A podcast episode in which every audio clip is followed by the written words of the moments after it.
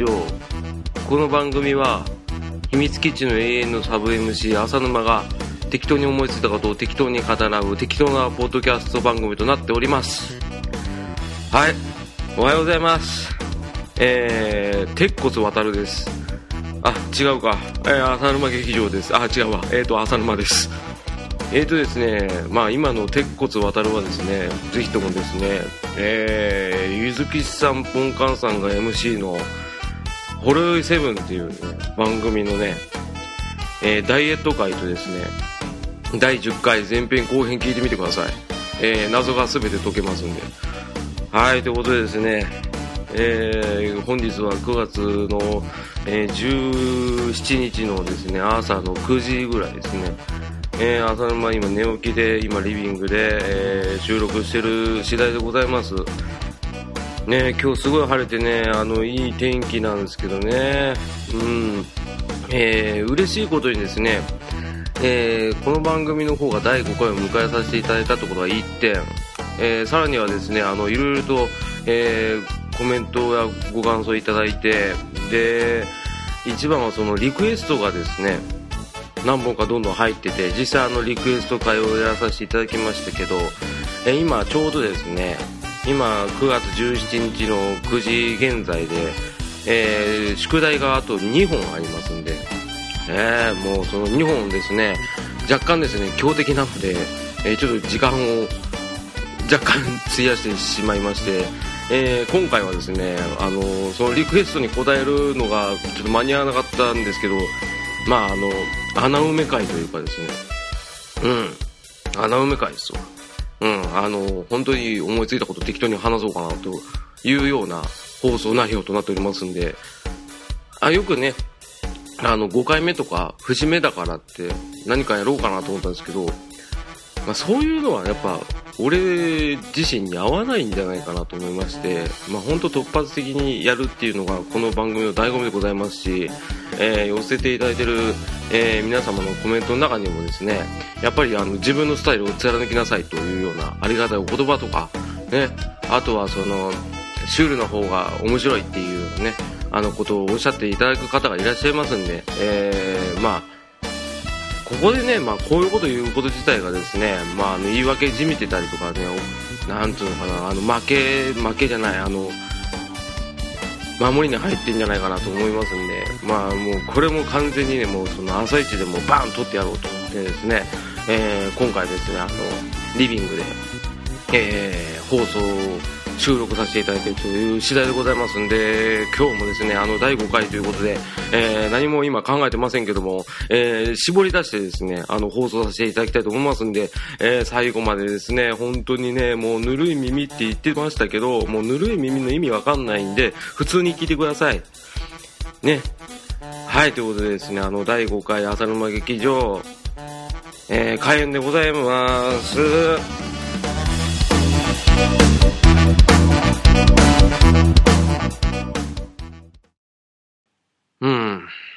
何を話そうかな。あ、えっと、えー、ゲームセンターを語ろうはい、ということで、あの、ゲームセンターを語ろうというコーナーを、えー、今思いついたんで、えー、ゲームセンターについては語ら、語らいたいと思いますんで、よろしくお願いいたします。えー、ゲームセンター皆さん行ったことありますか？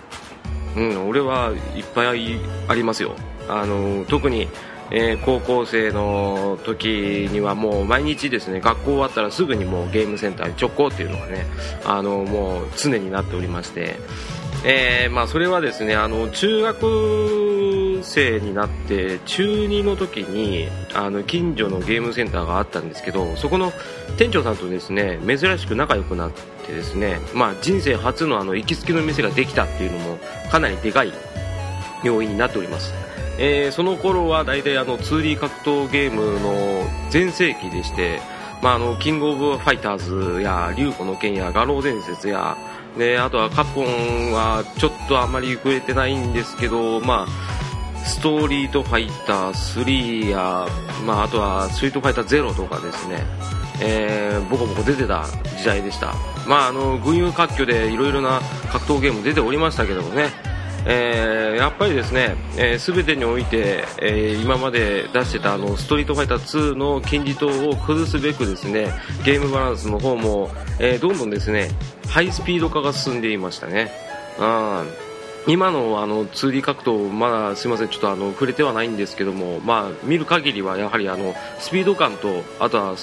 まあ、伐採感というか、えー、コンボ数が表記されて、ね、連携をしていって、まあ、それを、ね、入力してあの達成感を得るっていうような、ね、どちらかというと爽快感をですね重視するような作りになってますんでね、えー、まあその、えー、形がですね、まあ、この年代にできたんじゃないかなと、えー、個人的に思っております。まあ、このようにですねあのとうとうとですねゲームの話をするともうこんなん収録時間もなんだろう28時間ぐらいになってしまうんで、ね、今回ですねあの他の番組であまりやらないような内容で、えー、ゲームセンターについてですねフォーカスを当てたいと、えー、今思いついたのでうんそうですね。あのー、ゲームセンターのゲーム筐体の配置についてですねちょっと話をしようかなと思います、え、なぜこんなこと言うかというとですねまああの浅沼ですね、え、若い頃ですねあのゲームセンターの店員やってたんですよ。うん。大体2年ぐらいしかやってないですけどね。まあそれプラスあの自分が通い詰めてた期間を合わせて、えーまあ、ゲームセンターってどういうようなゲーム機の配置をしてるのかなというのことをですね、えー、とうとうと話をさせていただきたいと思いますので、よろしくお願いいたします。えー、あ、タイトルはですね、浅沼式ゲームセンターのすすめということにさせていただきたいと思いますので、えー、よろしくお願いいたします。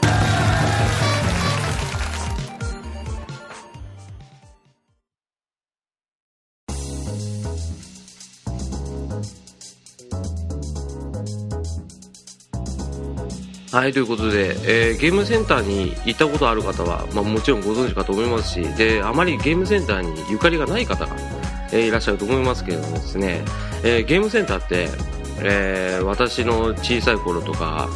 ね、あとはゲームセンター行ったことない方の一部の方からですね、イメージを聞くとですね、まあ、やれ、あの、汚い、暗い、臭い、ね、ドアの方も中が見えないように、なんか、でっかいあの模造紙みたいなやつを貼り付けて、ね、見えなくて。で開けてみたらもうなんていうんですかニューヨークみたいにですね煙がもうもうと立ち込めてですね。でテーブル筐体の上にはですねえー、ポテトチップスの食べかけのものとかでペヤングの空箱とかを散乱していてもうコーラコーラメッコールコーラねドクターペッパーがね散乱してる状態で。で見渡せばもうヤンキーと社会人ばっかりで。で、トイレの方行くとですね、お前何やってんだよ、お前、ジャンプしてみろ、お前、小銭ねえとか言って、お前、チャレチャレ言ってんじゃねえかよ、お前、何やってんだよ、お前、金出せよ、みたいなね、あの、不良の声が出てて、で、それを横目にですね、普通に何もしないね、あの、店長さんがね、あの、少年ジャンプ読んでるっていうね、うん、なんでお前前掛けかけてんだよっていうね、そんな個人経営のゲームセンターがパッて思いつくと思うんですけど、実際ですね、今のゲームセンター見てみると、全然もうすごい綺麗。もう真っ白。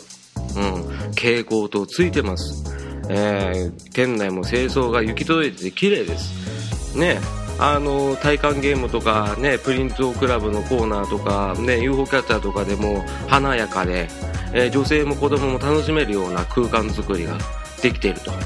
ね。これは一重にですねあのゲームセンター業界の方が、えー、いろいろな世代を取り込んでいこうというですねあのーユーザー獲得に、え、動いたっていうのが一番でかいと思いますんで、え、またそのゲームの配給会社もですね、え、いろいろな方面のお客さんを取り込もうということですね、え、多種多彩なですねゲーム機を発表して、え、今の状態ができたということになりますね。えー、かく私、浅沼がですね、あの、ゲームセンターに勤めてた頃ですね、えー、大体16、7年前ですね、もうその兆しがもう出ていて、えー、だいぶですね、あの綺麗な店内で、えー、いろいろなお客様が、えー、いらっしゃるような、えー、空間になっておりますでやっぱりですねあの配置を見ていくとですね大体ですね共通して入り口の方は、えーまあ、イメージ払拭のためだとは思いますけれども、えー、プライズコーナーねあの UFO キャッチャーとかあとは景品を取得するようなゲームの方が、えー、乱立してると。まあ、これは今お伝えした通りですよ。あのファミリー層や若年層を取り込むようなもの。でファミリー層と若年層が遊んでいる姿を見せることによって一般のえゲームセンター入ったことない方もあここだったらあの入っても安全だなっていう風に見せるっていう効果があります。えあとは単純にその筐体の中に人形がすごい詰まってるとか、ね、やれあの夢の国の、えー、ネズミの人形だったり、えー、あとはあのガンダムとかルパンとかもちろんあのちっちゃなお子様も楽しめ、まあ、欲しいなって思うのもありますけどやっぱりあの大きなお友達もねあのすごいテンション上がるようなですねあのプライズが詰まってると。これは本当にですねあの見た目的にも非常に多彩で、ね、目で楽しめるっていう効果もありますしあとはあの単純にですねあの景品を狙っているゲームっていうのは、まあ、あの利回りがすごい良いと。ね。あのよく見ますよね。アーム強化中とかね。あの、撮りやすいですよとか、ね、ありますよね。で、映画、例えばディズニーのファインディングニモの新作出ますよって言ったら、あの、ファインディングニモの新作の、あの、青い魚がね、ビョコって出てたりとかね。やはりあの、プライズの商品に関しては、その時流行ったものが、まあ、いち早く、えプライズとして、え登場するのもありますんで、まあ、それも非常にあの、キャッチーな印象を与えるっていうね、効果がありますね。えー、アームの方に関しては、まあ、あの、筐体のアームの中にですね、強弱を決めるですね、あるものが入ってまして、で、それの強弱でだいぶもう、がっちり挟めるものがあったりとか、もうなんか優しく撫でるだけのね、アームとかね、よくあの見たことあると思いますけど、えー、そういったのでですね、そういったですね、あの、店側とお客様とのですね、あの、需要と供給のバランスをうまく取りながらですね、あの、配置をしていくと。で、なおかつですね、まあ、あの、プライズ商品に関してはですね、あの、ぜひともですね、おすすめはですね、えー、在庫処分台っていうですね、あいろんなシリーズの人形が詰まった台があるかと思いますんで、そちらの方はもう、もうバッチンバッチンのですね、あの、もう、なん、ななんつうのかな、手づかみみたいなね、あの感覚のごっついねアームがついてる時が多いので、えー、そちらの方であの好きなプライズがあれば、えー、やってみてはいかがでしょうか、えー、だいぶ浅沼もそれをほぼ狙ってやってますから、うん、これはちょっと穴場ですね。で、またですね、あの、プライズゲームコーナーはですね、あの、店員さんに言えばですね、あの、好きな人形の配置を変えてもらえるサービスがありますんで、えー、なんか出てる商品の方でどうしても欲しいものがあれば、えー、店員さんに愛想よく近づいて、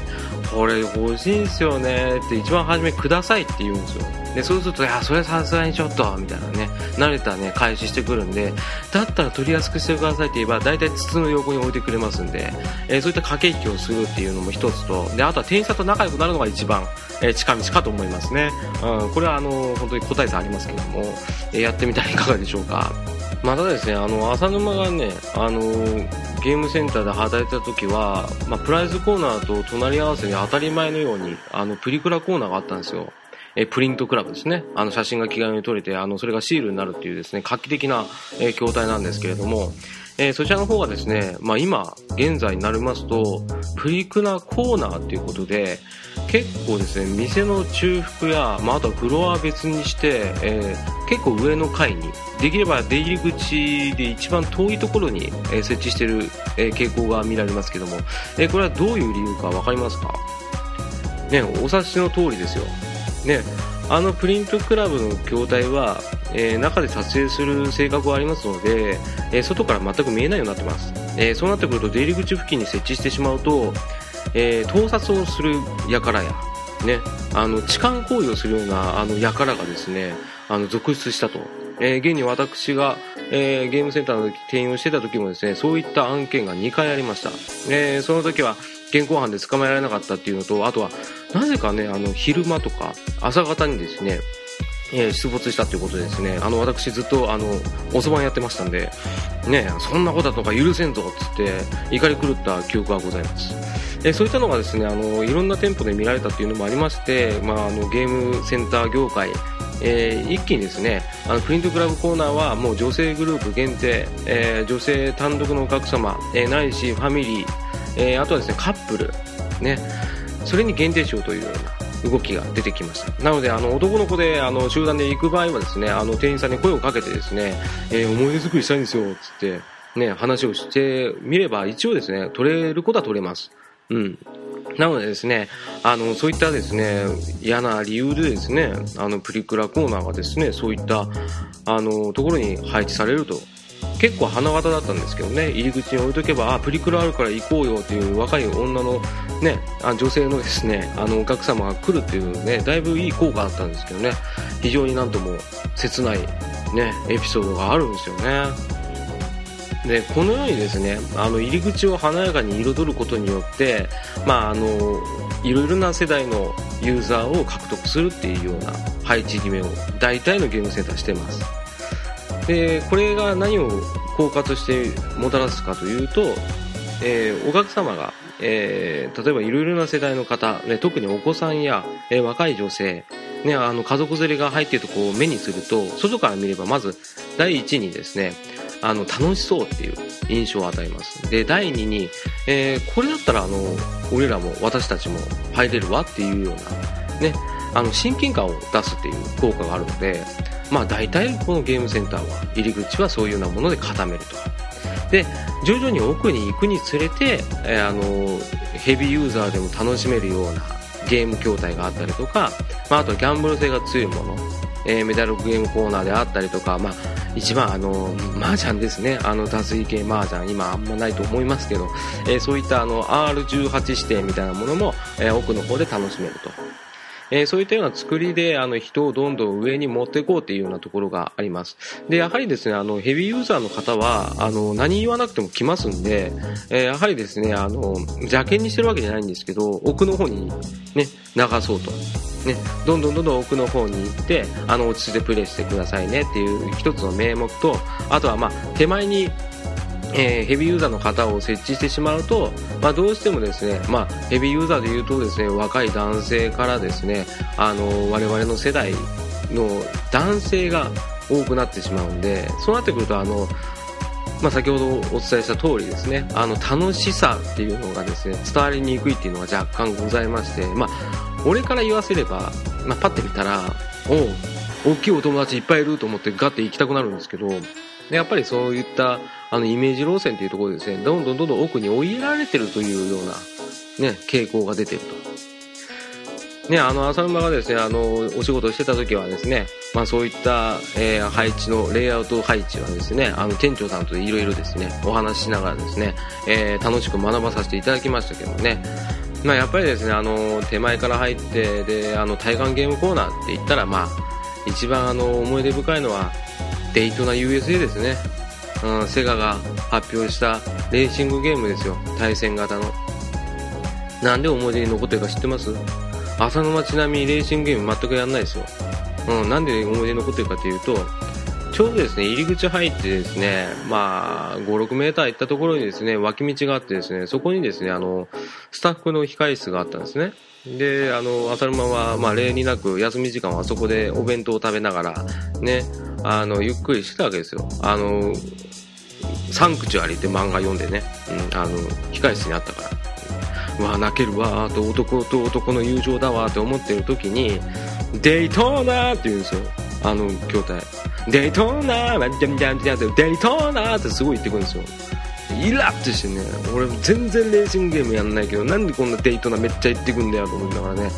えー、一人で腹立ってたっていうお話なんですけどまあ、やっぱりその体感ゲームっていうのは1個を設置する幅が非常にでかいので正直あの邪険にされることが多いですでまた重量もかさむのでちょっとですね、あまり設置しすぎると床抜けるぞって、まああんまないとは思いますけど、そういった理由でですね、まあ、設置がなかなか厳しいと。で特にあの、私が働いてたところは、まあ、あの、天井が高かったですけど、天井が低い、えー、小型の、小規模なですね、店舗さんからすれば、もう大変、掃除も大変だし、もうこれ置いとくのめんどくせえよっていうふうに言われちゃうんですよね。なので、あの、でかいあのゲームセンターでしたら、まあ、体感ゲーム結構多く置いてあるとは思いますので、えー、ぜひともやっていただければと思うんですけど、えー、その中でやっぱりあの音楽系のですね体感ゲームっていうのがやっぱり猛威を振るった時代でもありましたね、うん、ビートマニアから始まってねあのー全部もう楽器全部出たんじゃないですかね。あの、ギターフリークスとかね、あの、ドラムマニアとかね。えー、家具私、あの、一応ドラムやってますけど、ドラムマニア、あの、全然できないですね。あの、上から降ってくる矢印に合わせて、あの、スネアや、えバスドレや、ね、ハイハットとか、実際置いてあるんですよ。あの、ヤマハのね、確かね、あのヤマハ製のゴムパッドなんですよね、あれ。うん。で、あるんですけど、もう目が追いつかないんですよ。ね、ずっと目が追いつかないし、かといって聞きながらそれにやるって言っても、若干風が違かったりしたりとか、えー、まあ単純にあの、難しかったっていうのがあって、でもあれ本当にすごいいい出来だと思いますよ。ただやっぱりそのトリガーのね、あの反応が鈍ってる台が多いんで、やっぱジャストじゃないんですよね。うん、若干ね、多分突っ込んでね、アプローチした方が入力しやすいはずなんですよね。俺が思うにはね。まあ単純にまああの、俺が反応遅れてるからそういう風に思っただけかもしれませんけど、あれは本当に練習台としては完璧だと思いますよ。うん、ただまあ若干まあバズドラの踏む感触とか気持ち悪かったりとか、あとは配置はやたらあの、上目なんですよ。スネアとタムの位置関係が上すぎるんで、俺はどっちかというと若干低めに設置するのが好きなんで、まあこれは本当個人的な差なんですけどね。あとハイハットとスネアのね、高低差がなさすぎるっていうのがね、一番ネックかなと思いますんで。まあでも結局それもね、あの、上手い人は上手い人で、ちゃんとそれは工夫して位置をずらしてやってますんで、実際のもの自体の位置は動かせないですけど、叩く側の手の位置を変えるっていうですね、技巧派の方もいらっしゃったりとか、で、あとはオープンハンドって言って、左手でハイハットを叩いて、右手でスネを叩くっていうようなね、あの、左利きの方がプロでもやるような、え、そういったの双方で、あの、全くドラムやったことないよっていう方でもうまくやってたんで、あ、すげえなって思って、ちょっと見るのが億劫になっちゃったっていうね、えー、苦い思い出もございますね。えー、だいぶ長くなりまして、で、メインのですね、ビデオゲームコーナーの話をしようと思ったんですけど、まあ、これ長すぎるんで、ちょっと次回に回しますんで、まあ、これ、前編として、えー、お試しください。はい、エンディングのコーナー。えー、ということで、えー、第5回、いかがだったでしょうか？ね。違うアプローチと言いつつも、後半は好きなゲームの話をちょっとしてしまったんですけど、まあなんかねあのゲームセンターってやっぱりあの行って楽しいところだと思うんですよね、まあ、特にゲーム好きな人にはもうビデオゲームコーナー主体でガンガンやってもらったりとか、ね、それでもあんまり興味ない人だとしてもいろいろ体感ゲームだったりとかね、あとはそのメダルゲームコーナーとかねプライズゲームコーナーでですねいろいろと遊んでもらうっていうのは非常にいいなと思いましたね、えー、珍しくですねこうやって、えー、まあちょいおちゃらけてましたけど、まあ、普通にしゃべるってことがなかったもので、えー、今回の放送は逆に問題的な放送になるんじゃないかなって個人的にびくついてますんで、えー、ぜひともですね、えー、最後まで聞いていただくことを願いつつですね、えー、第5回をもう締めさせていただきたいと思います。もう朝です。あまだ朝です、えー、なので、えー、これから風呂入って、えー、すっきりして、えー良い休日を満喫したいと思いますんで、えー、皆さんもですね休みの日は休むと、